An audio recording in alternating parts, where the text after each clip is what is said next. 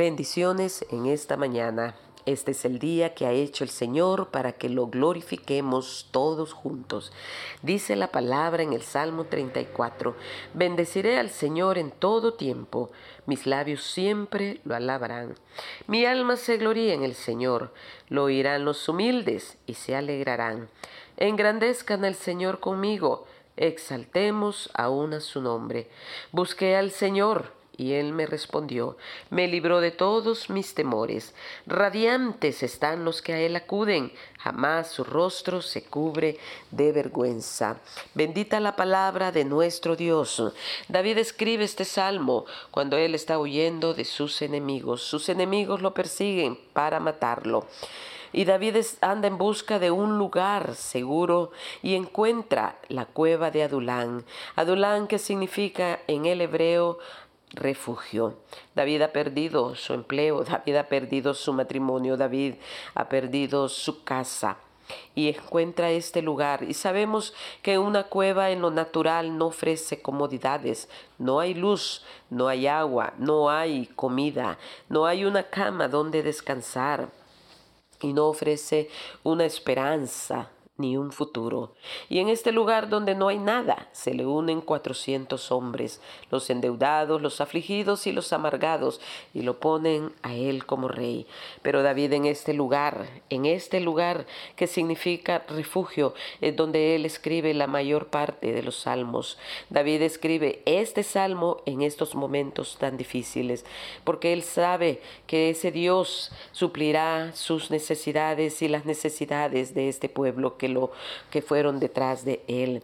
David conoce a Dios y David ha, ha sido revelado en su corazón que este Dios es el Dios todo suficiente. Él había sido liberado del gigante Goliat, cuando Goliat estaba amenazando al pueblo de Israel. David conoce a este Dios y David se enfrenta a este Goliat, a este gigante, y le dice, tú vienes contra nosotros, tú vienes contra mí con espada y jabalina, con tus fuerzas humanas, pero yo vengo en el nombre de Jehová Dios de los ejércitos, porque David había confiado en el brazo poderoso de Jehová, que lo había librado muchas veces. Por eso David no se preocupa, sino que escribe este salmo y podemos escuchar las palabras de este salmo de la manera en que él lo escribe. Dice que él busca al Señor porque él sabe que él lo ha librado de todos sus temores. A veces las cosas se van a poner un poco feas, iglesia. A veces las cosas, ¿verdad? Se van a poner un poco difíciles a nuestro alrededor, pero es momento de poner toda nuestra confianza. Si conocemos al Dios todo suficiente, diremos como dijo David. Yo he confiado y yo vengo en el nombre de Jehová Dios de los ejércitos. Pero también cuando esos tiempos vengan y estamos pasando por tiempos difíciles, iglesia, miramos alrededor cómo están las cosas. Cuando esos tiempos vengan, hay que hacer como David, meternos a la cueva, meternos a ese refugio, porque este no es cualquier refugio.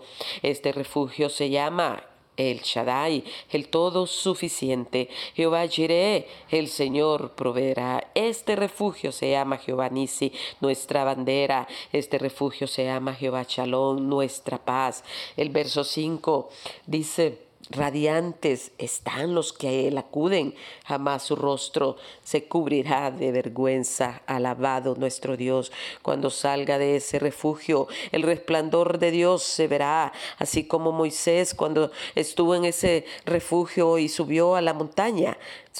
Moisés bajó con su rostro resplandeciente. Y la gente vio a Moisés y él tuvo que ponerse un velo porque era tanta el resplandor de la gloria del Señor. Dice en Job capítulo 11, verso 17, tu vida será más radiante que el sol de mediodía y la oscuridad será como el amanecer.